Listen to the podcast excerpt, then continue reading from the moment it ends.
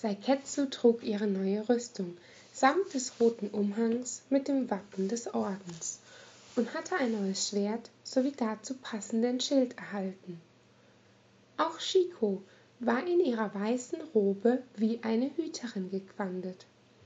So brachen die beiden Frauen in Richtung Westen auf. Die Ausgrabungsstätte der Ruine lag mitten im Wald, was bedeutete, dass in Zukunft weit weniger Verlorene auf diesem Weg anzutreffen wären. Oberhalb der Erdoberfläche markierten lediglich ein paar eckige Gesteinsbrocken die Stelle, an der früher ein Tempel gestanden hatte.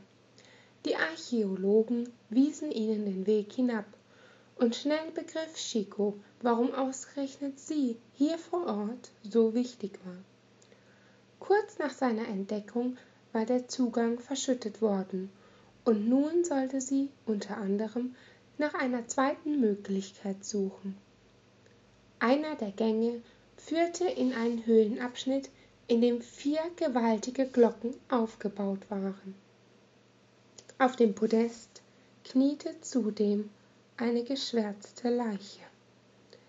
Doch kein Feuer hatte sie verbrannt. Chico schluckte hart. Genau so sahen die Überreste der Pyräer aus, die sie nach ihrer Begegnung mit der verschleierten Frau gesehen hatte. Dies war das Ergebnis der Erläuterung. Die Vision kam diesmal nur schleichend, fast sanft, und sie hörte die Glocken in einer bestimmten Reihenfolge erklingen. Ihre Begleiterin bemerkte ihren Zustand. Chico, ist alles in Ordnung? Du siehst so blass aus. Das Echo, erklärte sie, während sie sich umsaß. Dies scheint ein geheimer Eingang zu sein. Die Arkanistin stellte sich neben den Toten auf die Plattform, dicht gefolgt von Saiketsu, und aktivierte die Glocken nacheinander mit einem magischen Luftstoß. Als die letzte von ihnen verklungen war, begann die Bodenplatte einen Schacht hinunterzufahren. Unten angelangt, folgten sie dem angrenzenden Tunnel, der in eine große Höhle mündete.